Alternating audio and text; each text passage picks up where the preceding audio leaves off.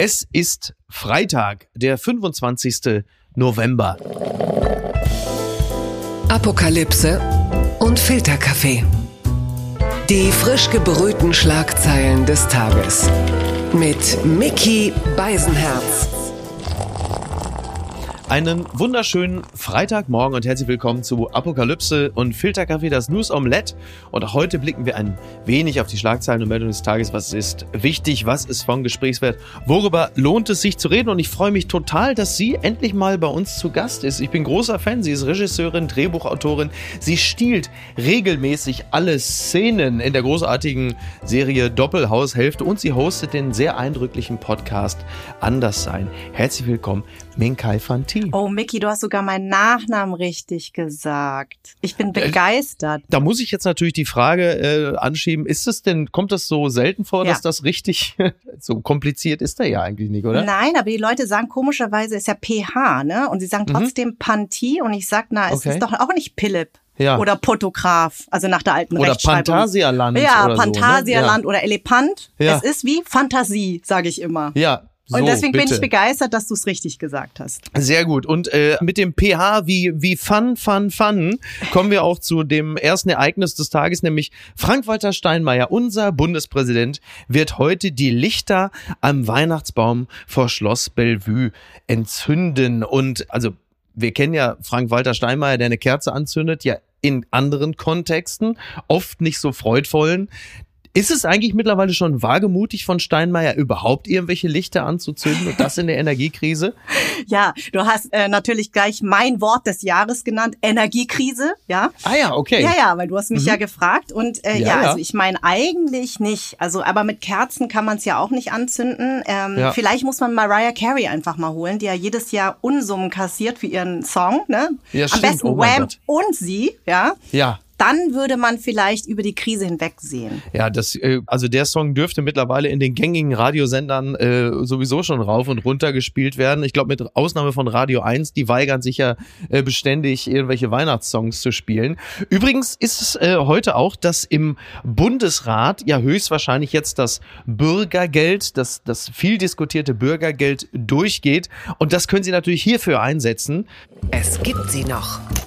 Die gute Nachricht. Heute ist Black Friday. Oh. Halleluja, der Tag, der an den biblischen Augenblick erinnert, wie Jesus damals am See Genezareth sagte, Leute, was habt ihr hier? Ein Fisch, pass mal auf, ich mach's euch günstiger, ihr kriegt ihr gleich 8000 Fische für eure kleine Feier. Und äh, die Tagesschau schreibt Black Friday, Rabatte gegen den Konsumfuß. Die Rabattschlacht am Black Friday wurde jahrelang immer beliebter. Kann das mit knappen Kassen und gedämpfter Kauflust so weitergehen? Dafür locken wahrscheinlich höhere Rabatte als in der Vergangenheit. Genau, du hast gerade schon gesagt, oh Gott.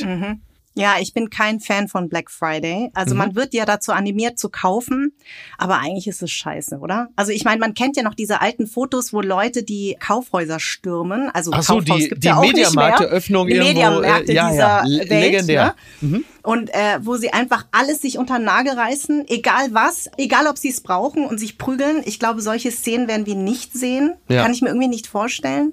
ja. Bist du ein Fan von Black Friday? Nein, der Black Friday äh, geht mir weitestgehend am Arsch vorbei. Das hat aber auch in gewisser Hinsicht damit zu tun, dass ich finanziell ganz gut gestellt bin. Also wenn ich mich äh, mal so umhöre, natürlich ist der Black Friday für den einen oder die andere wirklich der Tag, an dem man sich einen neuen Fernseher holt oder eine Waschmaschine. Also für mich ist es nix, weil, wie du richtig gesagt hast, ist natürlich ein Tag, der dich noch mehr dazu animieren will, noch mehr zu konsumieren. Und ich habe die Hütte eh schon voll mit Paketen. Das sieht teilweise aus wie klein Manhattan aus irgendwelchen UPS. Aber für manche ist es durchaus ein wichtiger Tag, weil sie dann die ersehnten Rabatte bekommen. Und wie ich auch diesem Artikel entnehme, die Lager sind gefüllt, weil die Kauflaune insgesamt gesunken ist. Ja auch kein Wunder, die Inflation, ähm, die Kaufkraft ist gesunken.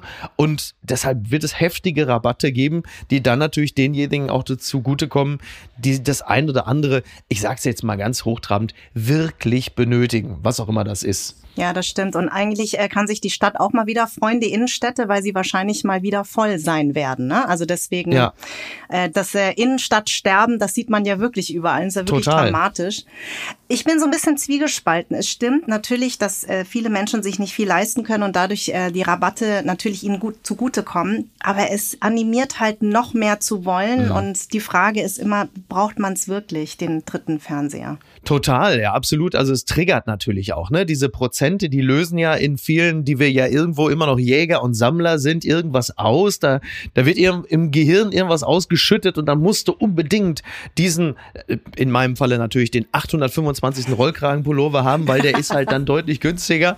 Und das ist natürlich komplett bescheuert aus meiner Perspektive. Äh, was, was du gerade schon angesprochen hast, ist der Black Friday möglicherweise aber eine lebenserhaltende Maßnahme für Karstadt und Galeria Kaufhof? Du meinst, dass die dann überleben werden? Ja, also ich sage jetzt mal so, man, man merkt natürlich bei diesen Rabatten, äh, was die natürlich auch draufschlagen. Ne? Mhm. Also ja, da ja. merkt man ja auch, was möglich ist, äh, wie viel da draufgeschlagen wird. Also ich glaube nicht. Ich meine, nachdem wir ja auch gehört haben, dass die Innenstädte nachts nicht mehr beleuchtet werden sollen. Mhm. Ich glaube, das ist wirklich kurz vor Ende. Und unser Kaufverhalten hat sich einfach verändert. Ne? Ja, also ich stimmt. muss zugeben, ich bin leider auch so eine Online-Shopperin. Also ich war heute nach langer Zeit mal wieder in der Stadt, hier in Mitte. Wir haben ja mehrere Städte, wie du ja weißt, in Berlin. Und ich war echt entsetzt, weil einfach ganz viele Geschäfte weg sind, ja. nur noch die großen Marken da sind und das ist, es ist wirklich leer. Also es ist wirklich leer und das kenne ich eigentlich aus Mitte gar nicht. Aber ich war wirklich nach einer Stunde war ich nass geschwitzt und habe mir gedacht, ja, ich weiß schon ganz genau, warum ich nicht so gerne in den Städten da rumlaufe. Aber trotzdem ist es schade. Ich denke natürlich an meine Kindheit zurück, wo ich dann endlich von meiner Mutter, von dem letztersparten, ein Crepe bekommen habe. Mm. Das war immer mein Highlight und McDonalds natürlich. Also sehr, sehr gut. Oh Gottes Willen. Wir kommen übrigens mal vom Black Friday zum Black Thursday, zumindest die für die Menschen, die fliegen wollten. Die Schlagzeile des Tages. Letzte Generation Klimaprotest auf Rollfeld, Flugbetrieb am BER nach vorübergehender Einstellung wieder aufgenommen. Das berichtet der Stern. Der Flugbetrieb am Hauptstadtflughafen BER ist am Donnerstagnachmittag vorübergehend eingestellt worden, wurde aber gut eine Stunde später wieder aufgenommen. Grund war eine Protestaktion für mehr Klimaschutz von Anhängerinnen und Anhängern der Gruppierung Letzte Generation auf dem Gelände des Airports. Da haben sich einige auf dem Asphalt äh, festgeklebt. Jetzt gar nicht mehr so überraschend. Jetzt mittlerweile wird dann wahrscheinlich demnächst an die Frage Frage gestellt, die Gewissensfrage. Wärest du bereit für einen reibungslosen Flug irgendwohin vom BER äh, drei Gemälde von Van Gogh in Kauf zu nehmen und zu riskieren? Also, also immer, schmeiß lieber hier wieder den Kartoffelbrei auf dem Monet. Ich will fliegen. Ähm, wir hatten ja in den letzten Wochen wahnsinnig viele Kunstsachverständige und Liebhaber, die plötzlich ausgerastet sind, weil dann ein Monet mit Tomatensuppe beworfen wurde. Ich glaube, wenn es darum geht, einfach nach Mallorca fliegen zu können, würde man den sofort opfern. Also ich war echt überrascht überrascht über diese äh, Schlagzeile. Mhm. Ich meine, man hat sich ja bei dem BER fragt man sich ja sowieso, was gibt's eigentlich nicht mehr ja. bei diesem Flughafen? Welche Geschichte gibt's nicht mehr? Und dass sie einfach so leicht auf dieses Rollfeld gehen können. Mhm. Also ja, da wurde gespart wahrscheinlich. Ja, vermutlich, ne? Also es ging, es wahrscheinlich war der Zaun schon marode. Der hat ja einfach 15 Jahre dafür. Sie haben den wahrscheinlich nur angetippt und dann zerbröselte er direkt. Das ist natürlich auch ein interessanter Punkt. Genau, welche Sicherheit hat da gepennt? Denn klar, die dürften da da natürlich grundsätzlich nicht sein, also da im Sicherheitsbereich, dann ist logisch, dann wird der Flugbetrieb eingestellt. Ähm, ja, stellt sich wieder die Frage, wie viel Sympathie kriegt diese Art des Klimaprotests? Also eine Debatte, die wir jetzt seit Wochen haben. Also ähm, irgendwie, ich bin auch so zwischen totaler Bewunderung und Kopfschütteln. Also ich meine, das, was sie ja fordern, ist ja gut. Ne? Tempolimits, mhm. 9-Euro-Ticket. Ich meine, ähm, das sind ja alles äh, Ziele und auch äh, Sachen, die sie einfordern, die richtig sind. Mhm. Wäre ja auch für ein Tempolimit. Du wahrscheinlich nicht. Ich habe schon gehört, du bist nicht so ein Tempolimit-Verfechter. Nee, bei oder? mir ist, also meine Frau hasst das Tempolimit. Bei mir ist es ja. so, ich würde es hinnehmen. Also ich würde jetzt ja. zum Beispiel nicht äh, CDU wählen, weil sie dagegen sind. Mhm. Mhm. Also das, ich würde mich auch in keine Fernsehsendung setzen und das Tempolimit fordern. Also ja. mir ist es ich, ich will nicht sagen, mir ist es wurscht, ja, wenn ich irgendwie von Hamburg mal ab und zu mit dem Auto in Pott fahre, da bin ich auch nicht ganz unglücklich darüber, dass ich dann auch mal schneller fahren kann, wenn die Bahn frei ist. Aber es bedeutet mir jetzt nicht so viel, ja. Und daran erzürnt sich ja irgendwie ganz Deutschland diesen ja, Tempolimit. Also ja. ich meine, ich bewundere schon, es, es ist so ein bisschen, also ich meine, das mit den äh, Kunstwerken, die da beworfen wurden, das fand ich irgendwie schwierig. Das Festkleben an der Elbphilharmonie musste ich ein bisschen lachen. Mhm. Aber ich finde das schon eigentlich erstmal bewundernswert, was die so machen. Aber es, es kann halt auch zu weit gehen, ne? Und jetzt beim BER, ich meine, gut, in Berlin wundert mich ja gar nichts mehr, neue Wahlen. Also ja, ja. Oh BER Gott, ja, wurde lange nicht äh, fertig. Also es ist so typisch Berlin so ein bisschen, ne, RBB. Also es gibt ja tausend Themen mhm. in Berlin, die nicht funktionieren.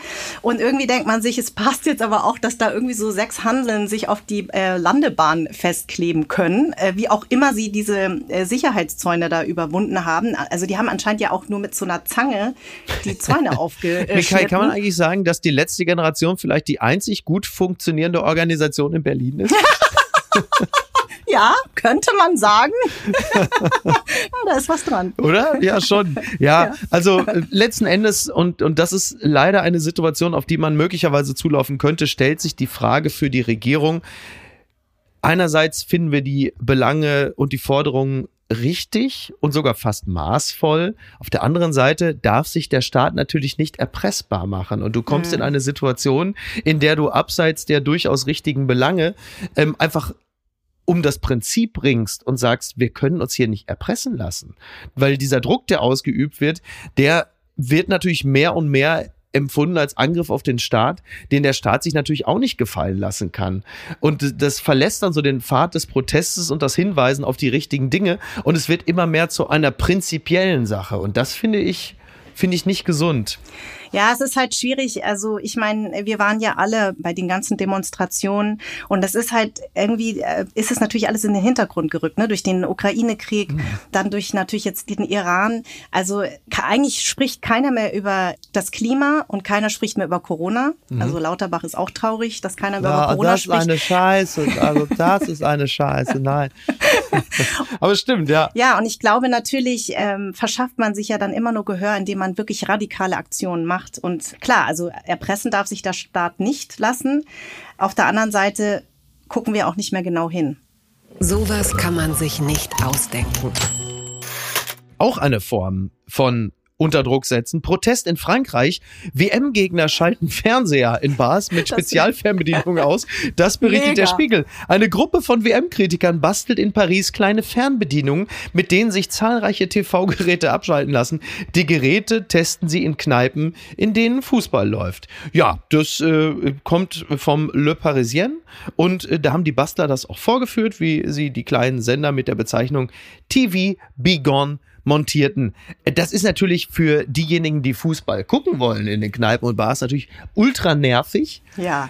Witzig ist es trotzdem. Total. Auf der anderen Seite, auch da wieder populärphilosophisch, ist es natürlich auch wieder das Aufzwingen einer Minderheit gegenüber dieser Mehrheit, zumindest in der Kneipe, die sich dafür entschieden hat, die WM zu gucken. Und das natürlich auch aus dieser Perspektive natürlich auch völlig zurecht tut. Es bleibt aber trotzdem natürlich einfach sehr, sehr witzig, die Vorstellung. ich finde es mega witzig, weil das äh, ja. Äh, ist ja so ein bisschen wie äh, früher in der Schule, ne, wenn man so Jugendstreiche gemacht hat. Ja. Ich kenne das ja nur tatsächlich so eine ähnliche Geschichte vom mhm. Basketball. Ja. Da werden ja immer wahnsinnig langweilige Videoanalysen mhm. laufen ja da immer, ne? Also einen ja. Tag vor dem Spiel. Und ich habe mal gehört, ich nenne nicht den Namen und ich nenne auch nicht den Verein, dass es wohl einen Spieler gab, der auch den Videorekorder manipuliert hat oder das Videobild oder das ah, ja. Computerbild.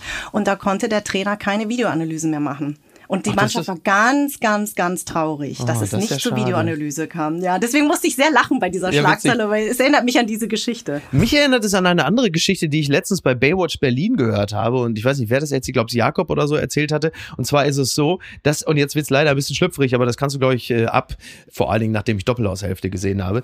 Das, äh, äh, äh, es ist so, ein Mann hat sich äh, vom Arzt eine elektrische Penispumpe einbauen lassen, die ja. auf Knopfdruck funktioniert komplett. Also das Ding klappt hoch, wenn es nötig ist. Ja. Dummerweise sendet auf derselben Frequenz das elektrische Garagentor seines Nachbarn. Und wenn der Nachbar das elektrische Garagentor ähm, hochfährt, so geschieht in der Nachbarwohnung hoch. selbiges. Und das Mega. ist leider, ja, leider ließ sich das auch nicht beheben. Das ist also sehr unvorteilhaft. das heißt, er muss im Grunde genommen sich mit dem Nachbarn absprechen und sagen, pass mal auf, kannst du vielleicht um 18.48 Uhr mal in die Garage fahren, weil ich habe da Damenbesuch. Also das ist, also naja. Ähm, zurück zum Fußball. Äh, Uli Hoeneß äh, lässt sich jetzt zitieren in der TZ.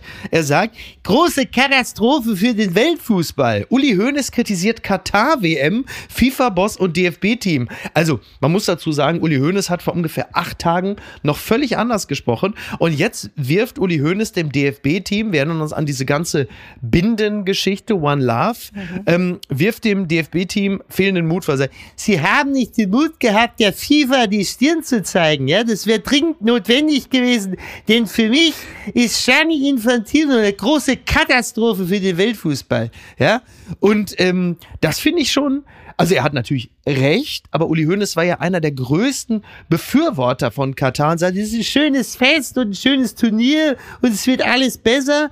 Und jetzt hat die deutsche Mannschaft ja diese One Love Binde nicht getragen, sondern sie haben sich ja den Mund zugehalten.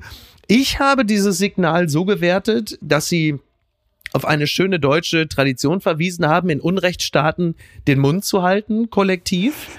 Ich habe dieses Symbol äh, nicht so ganz verstanden. Es war letzten Endes so half-ass wie alles irgendwie. Und dass diese One Love Binde jetzt, da sie auch nicht verwendet wurde, im Grunde genommen als großes Signal schon so hochgejazzt wird, ist ja auch ein Krisensymptom. Denn bis vor kurzem war ja völlig klar, dass diese One Love Binde ja schon ein Einknicken vor der FIFA und den Kataris ist, weil dieses Regenbogensymbol so klein gemacht wird. Und jetzt steht die deutsche Mannschaft da mit runtergelassenen Hosen, sportlich, aber halt eben auch, was die Haltung angeht. Wie hast du es empfunden? Und natürlich jetzt die Frage, hast du es überhaupt gesehen? Nee, also ich boykottiere die äh, WM und mhm. äh, habe ich dir ja schon mal gesagt, ich bin ja ein sehr großer äh, Fußballfan. Genau. Für mich ist es wirklich ein Opfer, aber das ich gerne äh, also ich, ich vermisse es nicht und ich mhm. habe ja auch, ähm, man kommt ja nicht drum rum, das zu lesen, ne, wie, wie schlecht es gestern war. Ja. Also erstmal zu Uli Hoeneß. Ich finde es wirklich erstaunlich, nachdem er die äh, damals bei der Versammlung vom FC Bayern eigentlich auch äh, ausgerastet ist gegen diesen mhm. einen ähm, FC Bayern-Fan. So. Also dass er jetzt irgendwie sich als Kritiker aufschwingt. Wir sind äh, nicht bei Amnesty International. genau. Ja. Also das finde ich echt wirklich ähm, erstaunlich, muss ich sagen. Aber bei ja. Uli Hoeneß ist ja einiges sehr erstaunlich ehrlich. Ist richtig. Das Zweite ist einfach, diese ganze Diskussion, dass man so schnell einknickt, ist wahnsinnig traurig. Es wird jetzt auf den Rücken der Fußballer natürlich ausgetragen, weil ja. wir einfach äh, Verbände haben, die nicht stark genug sind. Und nach der äh, iranischen Nationalmannschaft wirkt das Ganze natürlich noch lächerlicher. Ja, also, ja, äh, die wirklich etwas zu befürchten haben. Ich fand diese Aktion, ich meine, sie, man muss ja auch dazu sagen, Deutschland war die einzige Nation, die bisher was gemacht hat. Mhm. Das muss man wieder, wieder positiv bewerten. Einige sagen, die haben es im Mannschaftsrat besprochen und haben sich dann äh, für diese Aktion entschieden, haben es aber leider beim Gruppenbild gemacht, wo eigentlich alle schon weggeguckt haben. Ja. Also man hatte sich überlegt, ob man es während der Hymne machen sollte. Es mhm. hätte wahrscheinlich einen größeren Effekt gehabt.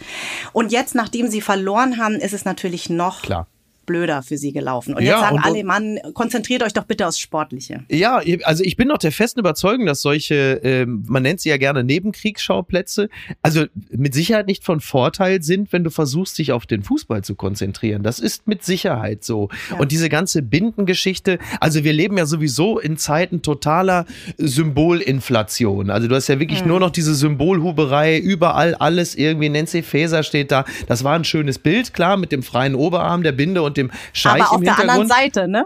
Auf also der anderen Seite. Auf der linken Seite. Ja. Also Infantino saß ja neben mir rechts. Ja, ja. Ne? Also das ist alles so, das entspricht natürlich komplett unserem Zeitgeist. Unterm Strich ist es eh wurscht. Wenn du dieses Turnier in Katar spielst für die FIFA, dann ist es egal, was du für ein Zeichen setzt, immer wie mit einem Jutebeutel im Primark einkaufen. Es bleibt einfach das vermeintliche richtige Leben im Falschen. Das ist einfach, einfach Unsinn. Deswegen, wir warten jetzt mal ab, weil gegen Spanien äh, sind sie jetzt natürlich schon massiv unter Druck. Das ist jetzt nur die Sport sportliche Geschichte. Es wäre natürlich die Gelegenheit gewesen, in einer besseren Welt jeden Punktverlust, jede Karte mitzunehmen, um ein Zeichen zu setzen und dann genau. ehrenhaft auszuscheiden. Richtig. Aber das sagt man natürlich nur, wenn man kein Profisportler ist. Das ist ja völlig Das stimmt, klar, ne? das stimmt. Aber weißt du, was ich mich frage? Was, was wäre denn wirklich passiert? Das weiß man ja nicht. Mhm. Es wurde ja gedroht, aber genau. es wurde ja, jeder hat es ja anders interpretiert. Und ich finde es wirklich schade. Es ist halt wie natürlich mit äh, der Europäischen Union, genau. ja, dass wir einfach nicht zusammenhalten. Perfekt Perfektes muss Beispiel. Muss man leider sagen. Ja. Oder? Also wenn einer an, richtig anfängt, dann, dann kippt es manchmal. Hast du ein Domino-Day genau. und dann plötzlich. Genau. Genau. Aber du hast komplett recht. Und unser neuer Präsident, äh, DFB-Präsident, bis vor kurzem wusste ich noch nicht mal seinen Namen, der mhm. sich das ja auch auf die Fahnen geschrieben hat, habe ich übrigens gelesen, hat damals bei der letzten äh, FIFA-Versammlung war es nur eine, die norwegische Präsidentin, die etwas genau, gesagt hat. Mich. Ja. Und, ne, und alle anderen haben natürlich wieder ihre Klappe gehalten. Und jetzt dieses, diese Rumheulerei, wir werden erpresst und ähm, mhm. man zieht es vor das Sportgericht. Also ich sage jetzt mal so, es wäre interessant zu wissen, was wäre wirklich passiert. Mhm. Und die FIFA hat sich natürlich auch keinen Gefallen getan, weil das, das Ding noch größer, als es Total. vielleicht geworden wäre, wenn sie es einfach ja. zugelassen hätten. Also es wird sehr, sehr interessant. Aber ich finde einfach, mich hat das mit der iranischen Nationalmannschaft sehr berührt, auch noch gegen England. Mhm. Ne?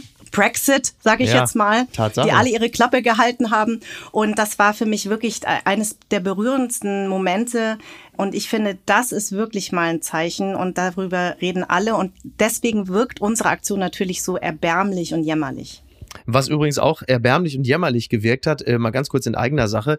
Äh, wir leben ja so in Zeiten von Social Media und Co. Ich mhm. habe mich wirklich wahnsinnig geärgert, weil ich die Tage äh, vor zwei, drei, vier Wochen war ich in der Sendung auf der Couch von Leon Winscheid. Sehr gute Sendung. Und da habe ich mit äh, Jonas Hummels, dem Bruder von Mats Hummels, mhm. über Katar gesprochen. Ja oder nein, teilnehmen.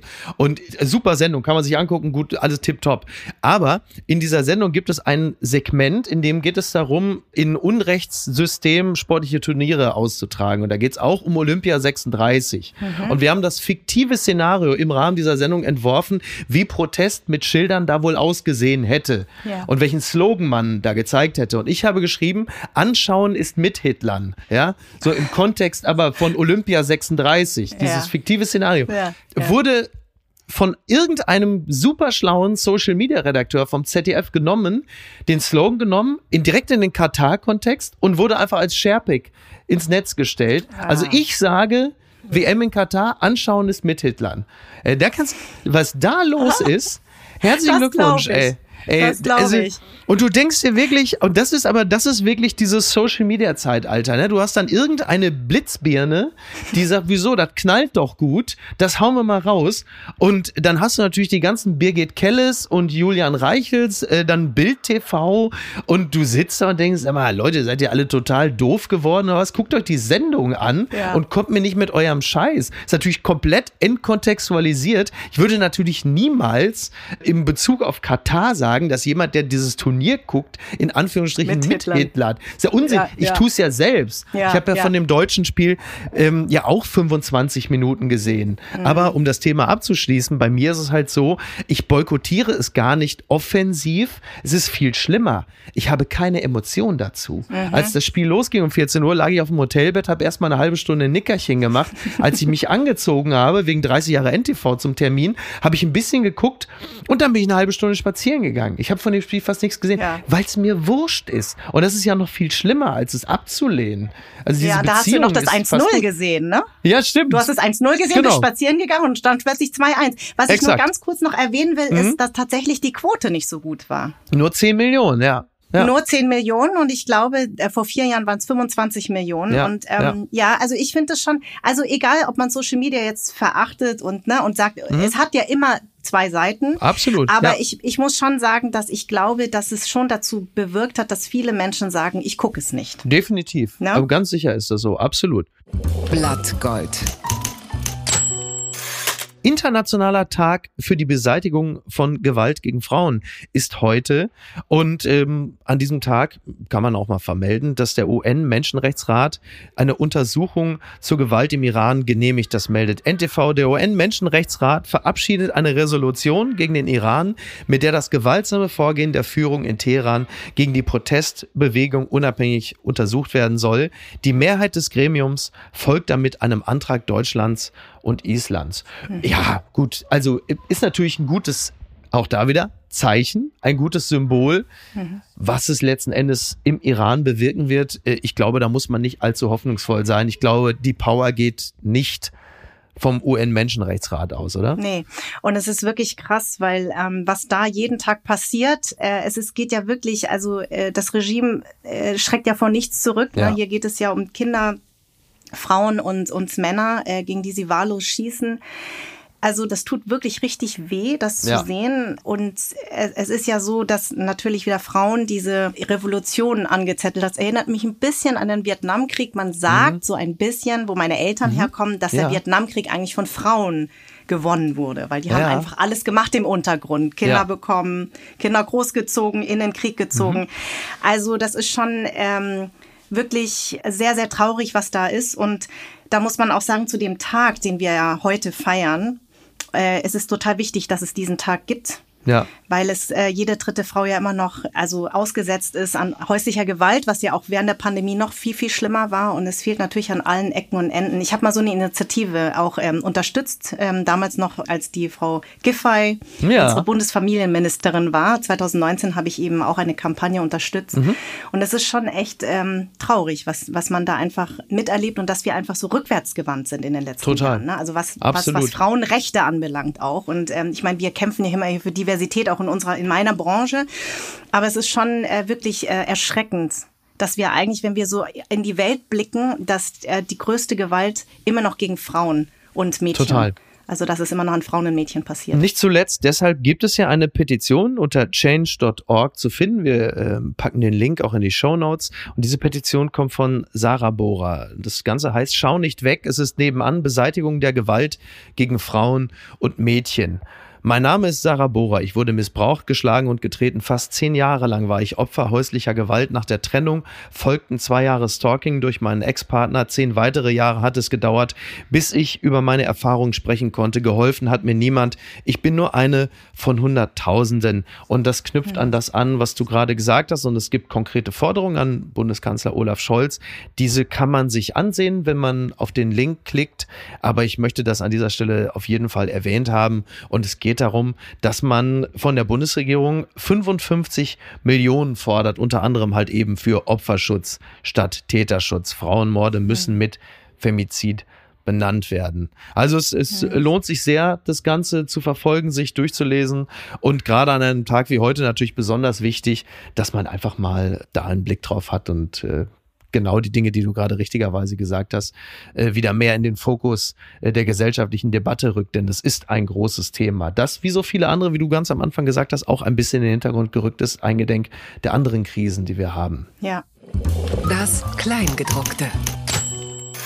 Einsendeschluss für das Wort des Jahres ist heute Wörter des Jahres 21 waren, nur damit man mal weiß, so auf was man sich so einstellen kann, waren Wellenbrecher, Solidarität, Flexit, also liebe Grüße auch an äh, Ricardo Lange, wahrscheinlich Deutschlands bekanntesten Pfleger neben Alexander Jorde in Deutschland. Ähm, ja. Impfpflicht oder auch Lockdown-Kinder, Booster, Freitesten. Also man sieht, das Wort des Jahres 21 war extrem natürlich geprägt durch die Corona-Pandemie. Dieses Jahr, du hast schon gerade gesagt, Energiekrise. Mhm. Ich könnte mir auch vorstellen, ein Wort wie Zeitenwende mhm. oder auch Verhandlungslösung. Mhm. Könnte ich mir auch vorstellen, mhm. dass das so, oder vielleicht auch der Lumpenpazifismus, wobei der ein bisschen sehr spitz ist. Es sind ja oft die Wörter, die äh, wirklich so unseren, unseren Alltag prägen. Was wäre dein, also neben Energiekrise, was, was glaubst du, was könnte es so sein? Mir fallen natürlich dann nur noch diese ganzen Jugendwörter ein, weil ich habe ja einen 17-jährigen Sohn. So, Grinch, ja, das muss ich mir auch ständig mhm. anhören. Grinch und Flex mal nicht so und so. Also solche Sachen. Aber das ist, ja. sage ich mal, jetzt nicht das Unwort des Jahres, äh, weil ja. das geht ja hier um andere Sachen. Nee, tatsächlich sowas wie Gasumlage und mhm. sowas, ne? Also so. Wutwinter.